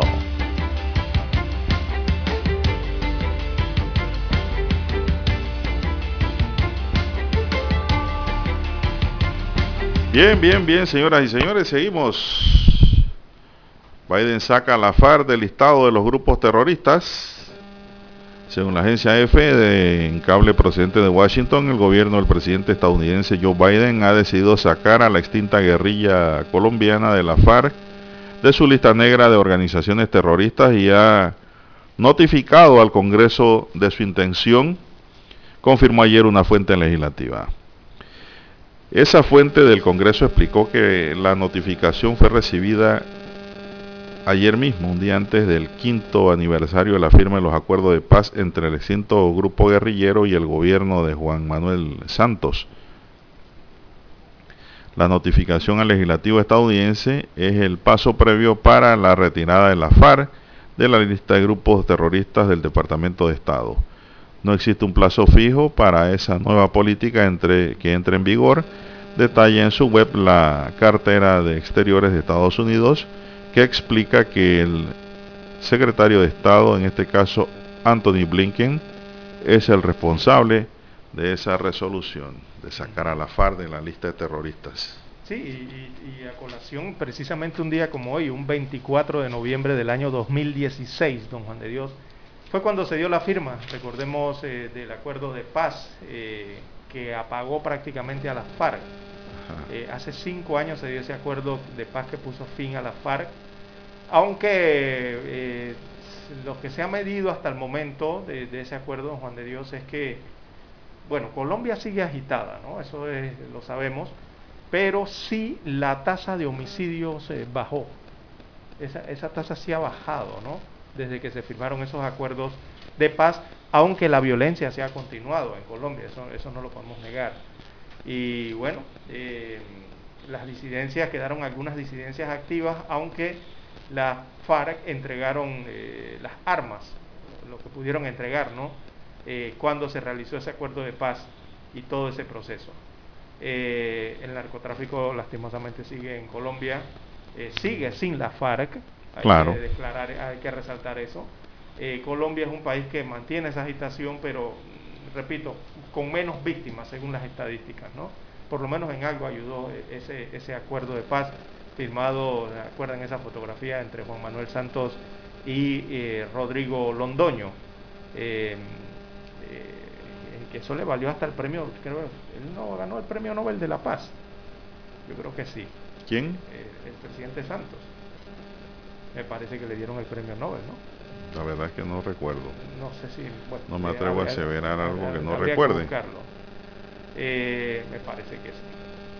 Eh, así que, bueno, un día como hoy se firmó ese acuerdo que fue negociado en Cuba, recordemos, todas esas reformas políticas y agrarias eh, una paz que bueno el mundo aplaudió en su momento y que prácticamente dejaba dividido al país, pero desarmó a la guerrilla más poderosa de América Latina, que era la FARC en ese momento.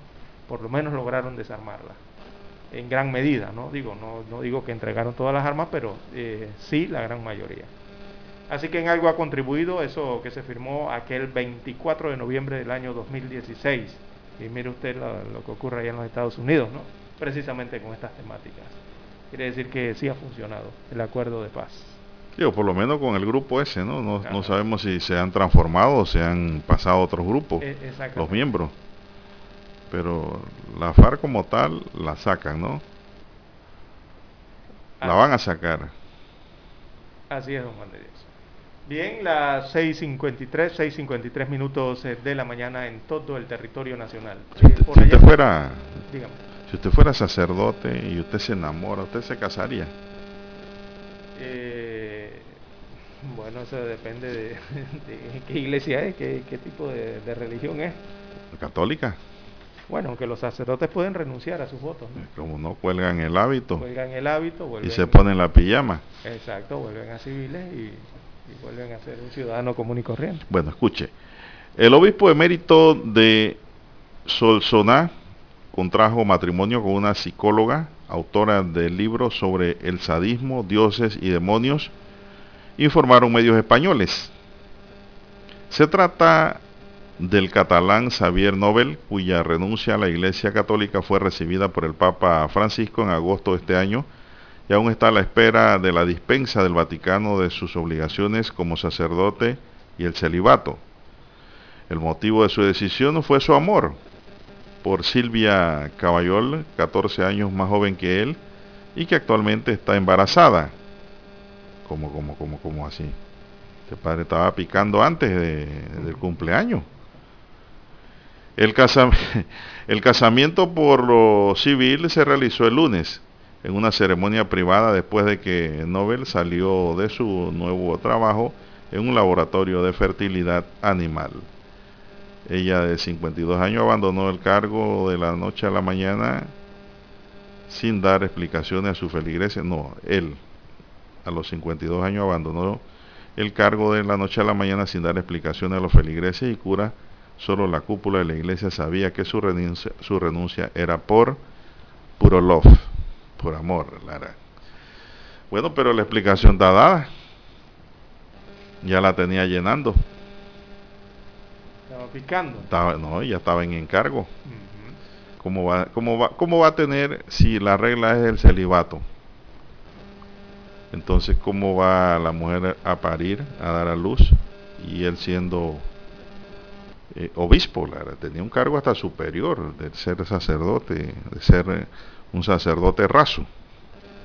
Ya era obispo. Entonces, pues el hombre cuelga el hábito, pero me parece que lo ha hecho bien, Lara. Sí, ha sido sincero. Sí, ha sido franco, sincero. Porque, el hombre dijo, yo me enamoré, eh, no puedo seguir en esta misión que Cristo me, me encomendó, tengo que abandonarla. Así es. El amor ha podido más, por no decir la tentación, ¿no?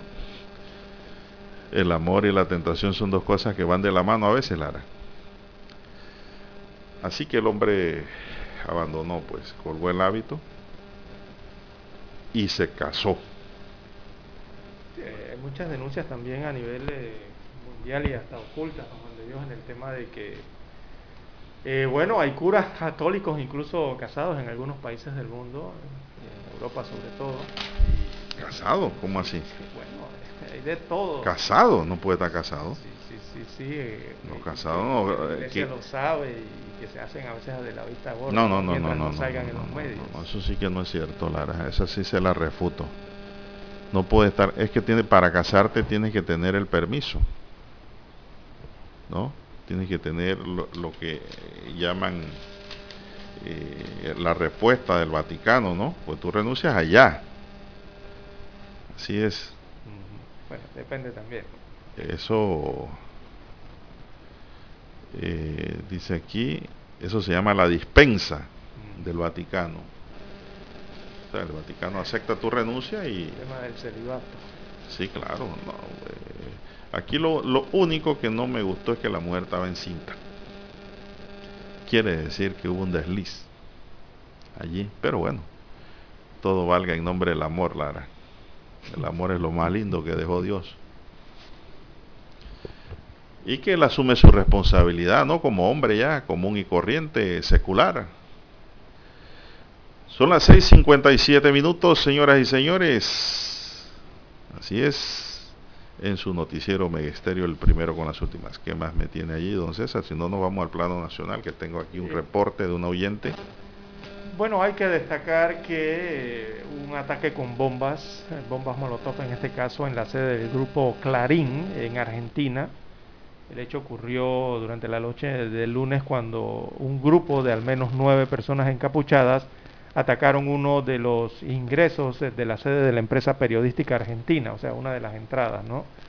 Eh, este es el mayor conglomerado, recordemos, periodístico de Argentina, el grupo Clarín, y fue atacado entonces la noche del lunes con estas bombas incendiarias, eh, sin que se registraran víctimas ni lesiones personales según denunció en un propio comunicado el grupo Clarín eh, el día martes, ayer, y lamenta entonces eh, y condena eh, el grave hecho ocurrido a sus instalaciones y contra el periodismo argentino.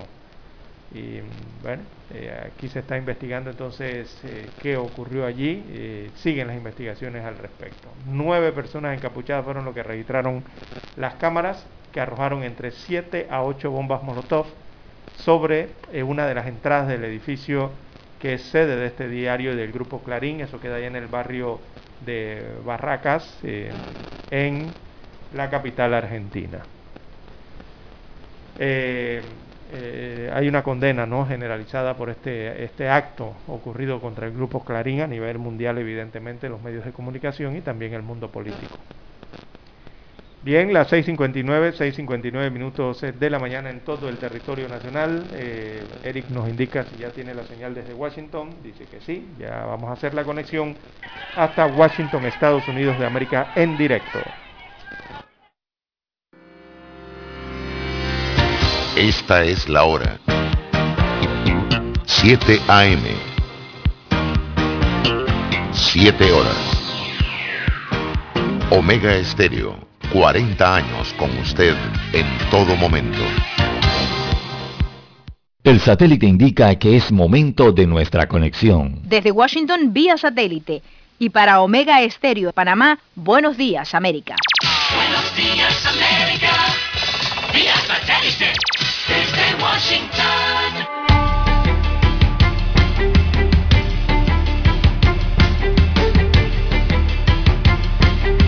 Washington le saluda Alejandro Escalona. El martes, las ganancias en las instituciones bancarias y la energía ayudaron a frenar las pérdidas en el S&P 500 y el Dow Jones. Goldman Sachs, JP Morgan y Bank of America subieron entre 1 y 2,3%. Tesla y Microsoft obtuvieron los peores resultados entre las empresas de tecnología, cayendo 3,2% y 1,4% respectivamente. Zoom Video Communications y el minorista de productos electrónicos Best Buy se desplomaron 18,6 y 14,5% respectivamente. Los mercados podrían experimentar una alta volatilidad dado que se espera que el feriado de Acción de Gracias el jueves mantenga los volúmenes bajos. Ante los escasos inventarios de fin de año y la escasez de trabajadores, muchos minoristas están convirtiendo el Viernes Negro, Black Friday, en un evento de un mes de duración. En Estados Unidos se conoce como Black Friday, el día después de Acción de Gracias, cuando tradicionalmente las tiendas ofrecen descuentos considerables en mercancía para dar inicio a la temporada navideña de compras. Según el índice de economía digital Adobe, se prevé que las ventas en líneas el propio viernes 26 de noviembre aumenten en 5% a casi 10 mil millones de dólares. El Papa Francisco envió un mensaje de condolencia por el ataque en Wisconsin, el cual dejó cinco muertos y decenas de heridos, después de que un hombre condujera deliberadamente su automóvil en un desfile navideño. El mensaje fue enviado por el secretario de Estado del Vaticano al obispo católico de Milwaukee. El sospechoso del ataque del domingo, Daryl Brooks, de 39 años, enfrenta cinco cargos de homicidio en primer grado. Desde Washington vía satélite y para Omega Estéreo de Panamá hemos presentado Buenos Días América. Buenos días América. Vía satélite. Desde Washington.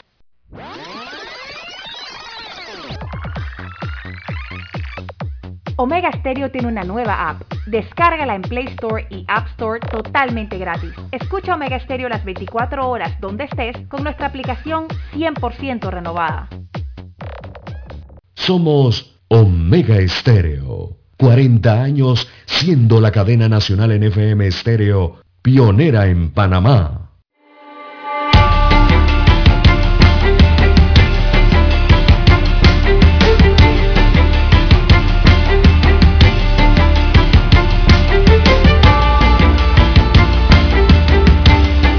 Bien, continuamos. Aquí me informa un, un oyente que un accidente se registró en, dice, en la vía Centenario hacia Raiján, como a 5 kilómetros de Burunga. Un camión se fue a la cuneta y otro quedó volteado. Así que los conductores a tener precaución. Dice, hacia Raiján, o sea, la vía de ida, ¿no? Son las 7.3 minutos, señoras y señores, 7.3 minutos en su noticiero Megesterio, el primero con las últimas. Bueno, y el ministro Pino se quejó ayer, don César. Oye, esa frase ha sido ha retumbado, ¿ah? No, pero él se quejó por otra cosa. Oh, oh. Que yo le, ¿Qué se quejó? A ver, en- le, doy, le doy más, me preocupa también. Eh, Pino fustiga jueces que sueltan a procesados. Dice aquí, el ministro de Seguridad Pública, Juan Manuel Pino, criticó el hecho que el hecho por parte de algunos jueces de cumplimiento que conceden libertad a involucrados en crímenes. Según Pino, van 445 homicidios dolosos hasta este martes 23 de noviembre a nivel nacional, pero a pesar de esta cifra, la estrategia de seguridad que el año pasado estuvo paralizada por la pandemia está tirada no solamente la estrategia operativa, sino la estrategia legal, dijo. Hemos visto todo lo que ha hecho el Ministerio de Seguridad. Se estableció una fuerza de tarea contra el blanqueo de capitales con el apoyo de los Estados Unidos en Panamá en plena pandemia. El proyecto de ley 625 para contrarrestar los bienes ilícitos que vienen del crimen organizado la política criminológica, la creación del Centro Regional de Operaciones Aeronavales. De muchos en su momento criticaron y ahí están los resultados, al menos de un año se propuso el ministro del MOP. Así es. Eh, el titular de seguridad subrayó como el ocurrido en Darién, el caso donde en una operación de más de un mes donde un grupo armado y que produjo la alteración de la comunidad después que el Servicio Nacional de Frontera hizo su trabajo y se le dio una se le dio medida cautelar de reportes periódicos a los involucrados. Y así, como este existen muchos casos, le doy otro caso. El primer juego aquí en Panamá con Costa Rica se detectó en la tarde que un juez de cumplimiento le dio permiso a una persona que había estado en la balacera en Patio Pinel para que fuera al Rommel Fernández desde las 7 de la mañana sin hora de retorno, denunció el ministro Pino. Esto es inconcebible, Lara. Si esto es así, esto está mal. Entonces presenten denuncias, pues. ¿Por qué dio un permiso para ir al Rommel Fernández? ¿qué razón de peso hay para que eso se concediera? Si es así, como lo plantea el ministro. Bueno, hay reacciones sobre esto. El primero en salir al paso en declaraciones al siglo en relación a lo dicho por el ministro fue el profesor Miguel Antonio Bernal asegurando que este señor es un irresponsable y muy peligroso para la sociedad, pues se la pasa atacando a nuestras garantías fundamentales y justificando su incapacidad es el menos indicado para atacar el sistema penal acusatorio que de por sí su ministerio es el que más lo viola, dijo Bernal. De acuerdo con el coronel Roberto Díaz Herrera, dice también en otra reacción, la criminalidad tiene mucho que ver con el narcotráfico y no es problema nacional sino mundial. El narcotráfico y sus secuelas o conexión estaríamos hablando de una serie de elementos a los que no escapa ni siquiera la fuerza pública, ya que ha habido jefes de rangos altos han estado involucrados ayudando al narcotráfico, detalló Díaz Herrera. Bueno, por otro lado, vamos a ver acá. El concejal Carlos Pérez Herrera afirmó que no pueden estar de acuerdo con que con cualquier tipo de delito se le dé permiso a esa persona para que vaya a divertirse. Porque si fuese para hacer un trabajo comunitario sería diferente, pero para que vaya a ver un juego de fútbol es como darle un premio a una persona que cometió una falta o un delito, refirió el representante de San Francisco. Bueno, esas son las cosas que hay que investigar inmediatamente en el órgano judicial, Ara. Es cierto que los jueces tienen supuestamente autonomía y decisión en sus cargos, pero, claro, porque dicen que hay un fiscal que puede apelar esas decisiones, pero también el órgano judicial tiene que investigar este tipo de actos a nivel interno. ¿Cuál es la razón de peso para que se dé un permiso para ir a ver un juego? No, no entiendo, no, no entiendo realmente. No entiendo. Y en el caso de Darien, pues allá detuvieron a unas personas, la policía del Senafrón, con armas pesadas, Lara, y hasta con droga. Y no les ordenaron la detención provisional. Entonces, ¿qué hace pensar esto? Que el procedimiento fue equivocado por parte de la policía, don César. Si la policía hace un mal trabajo al momento de obtener las primeras pruebas sobre un determinado delito, contamina el proceso. Es lo que se conoce como contaminación de pruebas. Y si contamina las pruebas y contamina el proceso, un juez tiene que fallar en derecho, Lara. Con el dolor en el alma de él a lo mejor. Pero hay que seguir las reglas de un debido proceso. Estamos en un país democrático en donde hay que respetar el derecho. ¿Qué, ¿Qué, conlleva? Al respeto de las garantías fundamentales. Y dentro de las garantías fundamentales están que toda aquella persona investigada se haga a través del respeto a la norma establecida. De lo contrario, pues los jueces tendrán que soltar al demonio si lo amarran o lo capturan. No estoy justificando al juez, estoy explicando cómo debe operar el sistema, para que estén claros. Si la policía, llámese Senafrón, Senan o Policía Nacional, SPI, lo que usted quiera, captura al demonio con dos sacos de droga al hombro y contamina, contamina la cadena de custodia contamina las pruebas. ¿Qué va a pedir el defensor del demonio?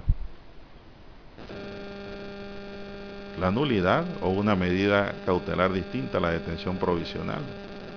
¿Y el juez qué le queda? Soltar al demonio Lara. Así opera el derecho. Y todos sabemos que es el demonio, que debe estar amarrado allá eh, al lado del fogón.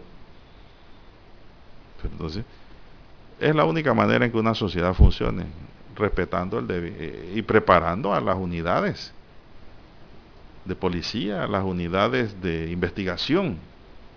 Usted no ve en televisión cómo allá cuidan la escena criminal. Entonces, ¿para qué están esas cintas amarillas? Las pruebas, todo, ¿no? Así es. Así es. Entonces digo, el ministro lo que ha mostrado aquí me parece es un grado de frustración, pero él debe preguntarse por qué. Autocrítica, ¿no? Sí, consultar a sus asesores, él tiene muchos abogados, inclusive amigos nuestros que trabajan allá, amigos de la mesa, y ver por qué se producen estos fenómenos. ¿Por qué surgen estas cosas? Lo del permiso al que se fue, eso, eso, hay que investigarlo. Ahora, yo pienso que la, el Ministerio Público se debió oponer a ese permiso, si no estaba debidamente justificado, porque tampoco es oponerse por oponerse. Habría que ver la razón y causa de por qué pidieron el permiso y dos, por qué lo concedió el juez y tres, qué dijo el Ministerio Público. No sabemos nada. Dicho esto, son las 7.12 minutos. ¿Qué más dijo el ministro Pino? Se refirió también al tema del subdirector del registro público, Lara. Sí, y, también utilizó mucho una palabra, un verbo que, bueno, en, el derecho es prácticamente un verbo rector, ¿no? Ajá. El tema de la judicialización, judicializar. Mucho esa palabra el ministro el día de ayer eh, don Juan de Dios, eso tiene su significado, ¿no? el tema, el tema, don César, es que, esa palabra es usada por todo el mundo, pero hay que saber cómo se puede judicializar un, una investigación, un hallazgo, una denuncia, una prueba. ¿Cómo llevar ese asunto? Claro. A través de la vía judicial. Eso es, llevarlo al escenario judicial. Eso es la judicialización.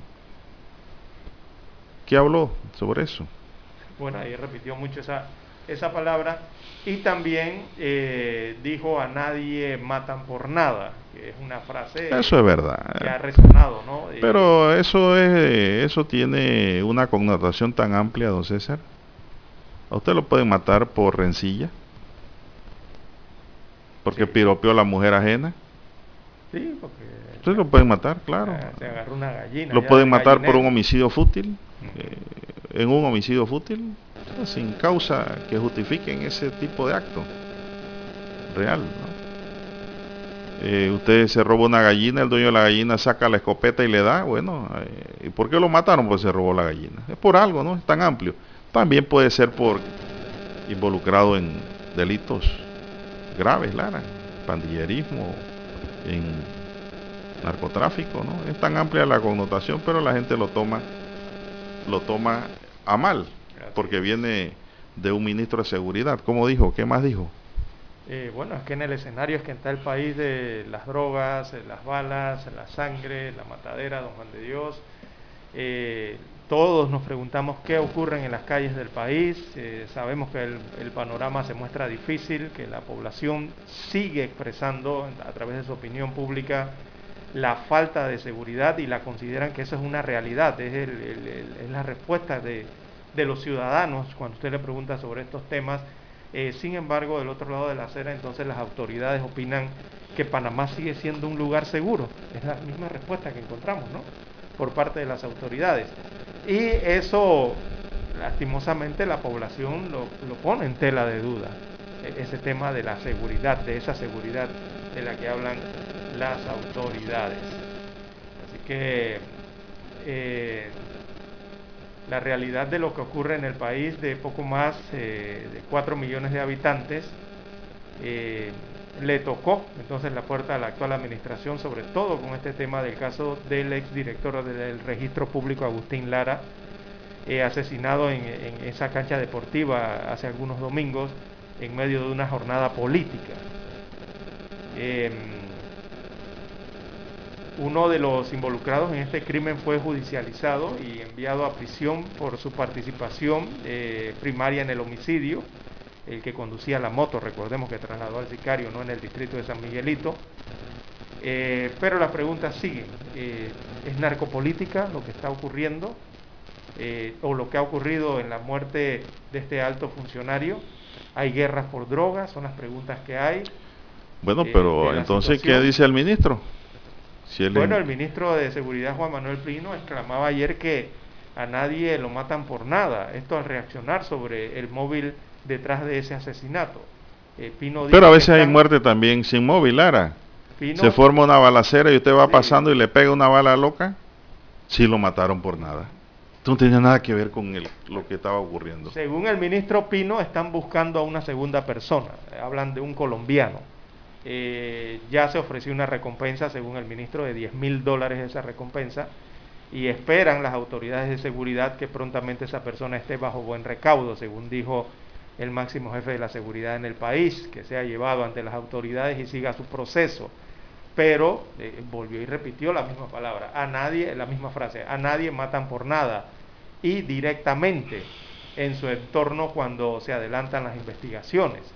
Así que dijo que cuando hayan más adelante en las investigaciones ellos darán a conocer los motivos, fue lo que le dijo a la prensa, eh, pero sería irresponsable que yo, eh, refiriéndose al ministro, le venga a decir a usted los motivos, fue lo que le respondió a los medios de comunicación el día de ayer, reconociendo que el crimen organizado busca penetrar las instituciones como ya señalamos al inicio de estos comentarios.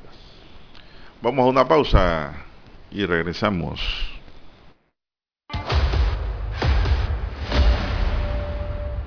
Desde los estudios de Omega Estéreo, establecemos contacto vía satélite con la voz de América.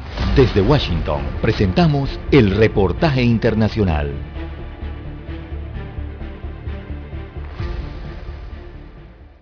En Honduras, autoridades electorales, candidatos y votantes se preparan para participar en las elecciones generales del domingo 28 de noviembre.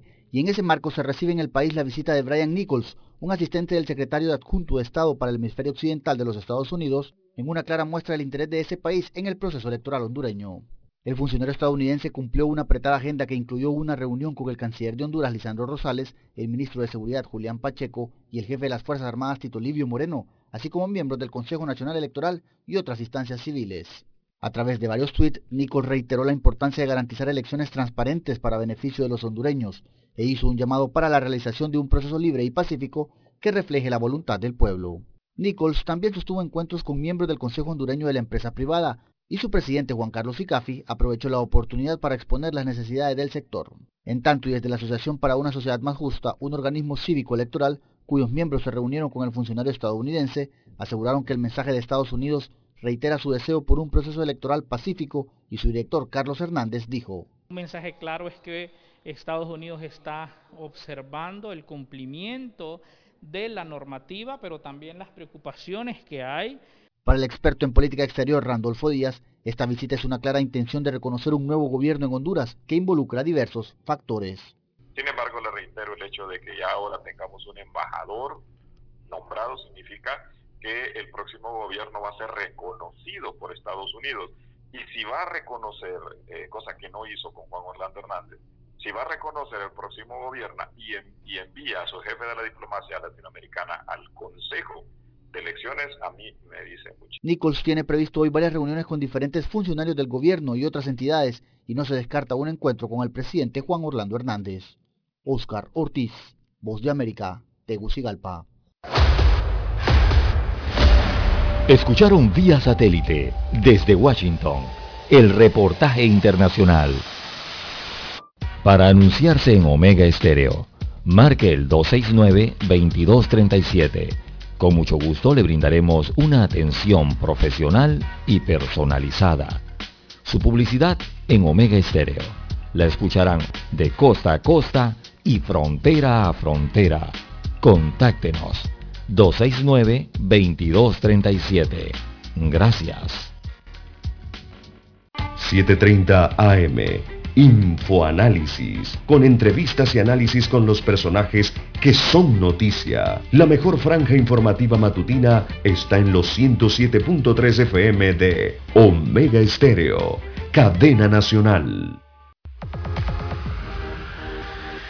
Omega Stereo tiene una nueva app. Descárgala en Play Store y App Store totalmente gratis. Escucha Omega Stereo las 24 horas donde estés con nuestra aplicación totalmente nueva. Omega Estéreo, 40 años innovando.